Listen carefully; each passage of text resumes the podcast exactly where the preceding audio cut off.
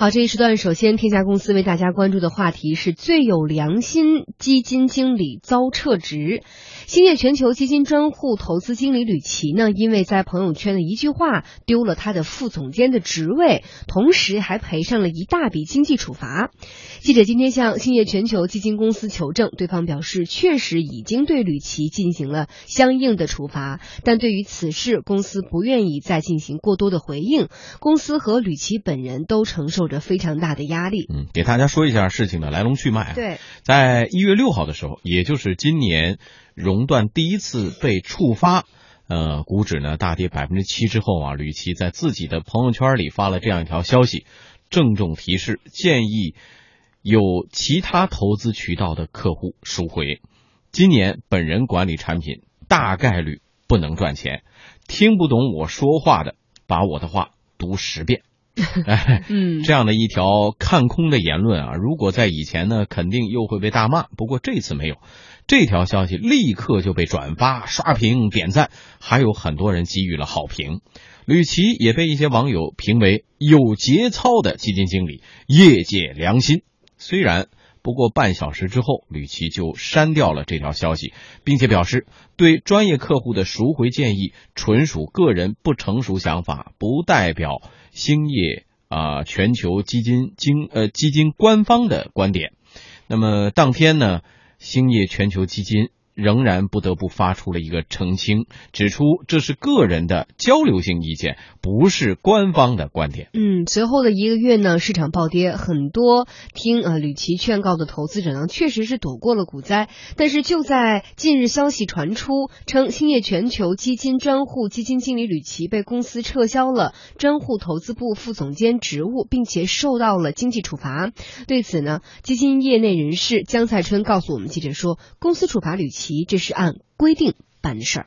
我觉得 这个是看看他公司具体的制度规定吧。比如说，他认为说这个事情如果对他公司的本身的这个形象造成了影响，那么公司相应的去处罚他。至于说冤不冤呢？那因为他这个事情本身他也没有说大张旗鼓的公开去说，只是说你在这个自媒体的时代，你你你说的这些做一个基金经理说的话，很很很容易被拿出去传播放大。所以我觉得这个事情呢，那个他不能说他本人有多大的过错。好，我们先来问问观察员李欣哈。李欣，首先，你作为一个专业人士，你怎么看待这位基金经理吕琦的这样的一种做法？就是他是业界良心，还是可能在职业操守上是有些问题的？嗯，我觉得说这个之前呢，我觉得我个人看到这个整个这一次的这种社会舆论的这个关注呢，我还是很感叹。就是我首先就想到了那句我们都用烂了的那那句话，叫“存在的就是合理的”。嗯，因为事实上这件事儿呢，几乎它的结果是一个叫多方。共赢的结果。啊，首先第一个呢，吕吕琦因为这个虽然受到了处罚，职务没有了，但是呢，他因为这件事儿，首先被这个投资界，特别他是专户经理，专户经理呢跟普通的不一样，他是针对一批相对大户的这个一个小圈子的，那就意味着虽然他这一次受到了这个处分，但是呢，他在这个圈子里。他的这个叫信任度或者叫信誉度可能会有进一步提升。嗯，在客户的这个心理，对他不是对广大散户，他是对大户，这个叫专户经理嘛，这是第一。第二呢，因为这个媒体的这个披露呢，所以一搜索就。搜出了说吕琦是兴业全球的一个很得力的这么一个基金经理，好像去年他管的那个五六只基金完全跑赢了兴业的平均值收益非常高，嗯，甚至还获得了一个媒体的叫金鼎奖，就是一年期这种基金投投资偏股票型传统基金投资的，这是他之前得的一个奖。是不是去年？反正大概是去年去年底嘛。反正大概这样，这是第一。第二呢，又搜索出了这个兴业全球，说发生在兴业全球这个很正常，因为他就说他们现在那个总经理叫杨东，说二零零七年的时候，当时在那个六千点的时候。以公开信的方式提醒广大股民注意，那个就就现在已经高风险了，要赎回呀，要什么的？哎，这是第二个。那啊，然后呢，又说从去年一季度，他们一季报在展望的时候都是看空的，就各个基金的这个发出来的这一季报，他们内部在研讨的时候，对未来都看空。所以从四月份开始，你看整个就开始跌啊跌。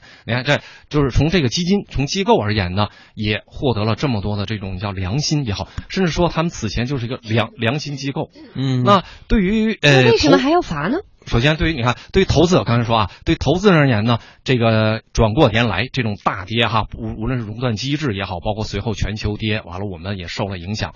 那跌的时候呢，投资人总归心里要有一个发泄的一个通道。那就着吕奇这件事儿，其实探讨有良心啊，没有良心，其实发泄了很多自己，比如说这个重重仓的投资者发泄了一些心理紧张。所以从各方看呢。这个其实都有自己想要获得的东西，这是第一。第二，咱们就探讨，就吕奇这个到底有没有良心？我觉得这是个伪命题。事实上呢，这个投资市场，咱们一直说，从博弈学派的观点呢，它是一个这个博弈的概念，就是你通过高风险去博取高利润，对吧？所以对于基金经理而言，对于专业投资者而言呢，良心不是他的这个本分，这个叫什么叫操守，叫能力。叫这个规避风险的意识，可能是他的本分。所以在这个问题上呢，事实上谈到良心，他已经是一个叫公众话题了。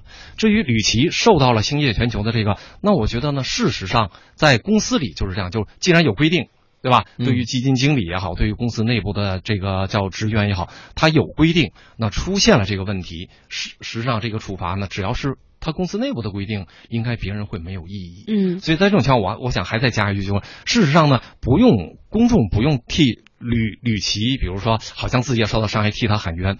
因为实际上，对于基金经理而言，如果发现整个行情他看空，他有各种应对的方法，比如降低仓位、现金分红，对吧？那他选择了这个，这也是一种应对方法。这种应对方法让他提升了个人信誉，但是肯定会受到处罚。他在做这件事的时候，理论上讲，他已经应该预留了随后的处罚。嗯，所以这就是一个因果这样正常的一个关系。嗯，这是李欣对于这个事情的看法哈。接下来我们再看看其他的业内人士对此事有一些什么样的评。价和观点，一位基金经理呢，呃，也是啊，算是同业人了啊，在这个微信当中提到说，作为一个基金经理，怎么可能在年初的时候就认定自己的基金不可能盈利？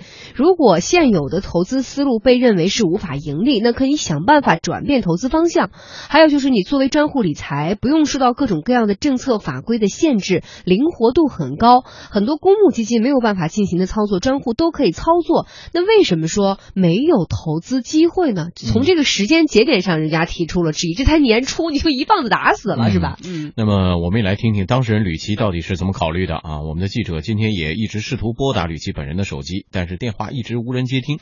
不过，一位了解内情的人也告诉我们记者说，本来只是在朋友圈发的消息，也许当时吕琦本人并没有过多考虑，因为吕琦操作的是专业账户，与公募基金其他产品不同，专户还是有业绩分成的。嗯，不过基金的业内人士江赛春告诉我们记者说，作为基金经理，对于客户的买卖提醒，其实是超越了一个基金经理的权限。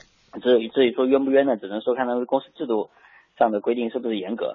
但是从我的角度上来看，我觉得 基金经理对投资者呃做直接的这种买卖的这种建议的这种指导，显然并不是他的职责范围内的事情。一位业内人士表示呢，对于吕琦这条朋友圈啊，他宁愿是相信手机丢了啊，无聊的人捡到搞的恶作剧。如果建议投资者赎回真的是吕琦的本意的话，那只能说罚他并不冤枉。那吕琦呢，在此前也曾经表示说，警惕泡沫的破灭是 A 股的生存之道，熊长牛短的市场里生存总比其他更重要，不要指望在任何时候的市场都能赚钱。同时呢，呃，也有很多的投资人认为。吕琦的提醒是维护了一个基本的道德底线。二零零七年啊，同样是来自兴业的基金经理杨东，也曾在 A 股六千点高位的时候，以公开信的形式苦劝基金持有人赎回股票基金。这也是中国首个，也是唯一一个劝基民赎回的公募基金经理。嗯，刚刚这个李欣在。提的时候也谈到了这一点啊，他们这个兴业全球可能是之前还是有史可见的，有一些类似这样的历史。那呃，现在你看我们另外的一个从业者基金经理从另外一个角度提到说，这才年初啊，你还有一年可以努力，可以去转换投资方向，可以去做一些新的不同的尝试。为什么你在年初的时候就要做如此悲观的这种决定，而且是你直接赎回，等于说你放弃不管了？可能从另外一个角度而言，他们认为你你这样是。没有职业操守的，呃，确实这么说是有道理的。不过呢，这个专业专业这个叫专呃专专户基金经理呢，他的这个产品呢，应该我不是特了解，就是他的这个叫启动时间是不是从今年初开始？这是第一哈。第二，确实呢，呃，此前哎，业内人士质疑的那个是有道理的。举个例子，就刚才提到了，那兴业全球呢，咱们刚才说了，说去年他在。几个这种叫股票型基金的这个叫一季报的时候，在展望的时候，他说到未来看空，对吧？但事实上呢，根据媒体的这个公开媒体披露呢，呃，整个兴业全球它去年的这个叫收益率非常高，好像应该是排第十吧。那就意味着去年你看在四月份开始大跌。他们的收益率还是这个很可观，那就意味着，即便在那样的这种叫急跌的情况下，如果做得好，其实这个盈利空间还有很大，特别是专业机构，对吧？有很高能力的，那确实在年初就说我大概率是挣不了钱，你们赶紧赎回。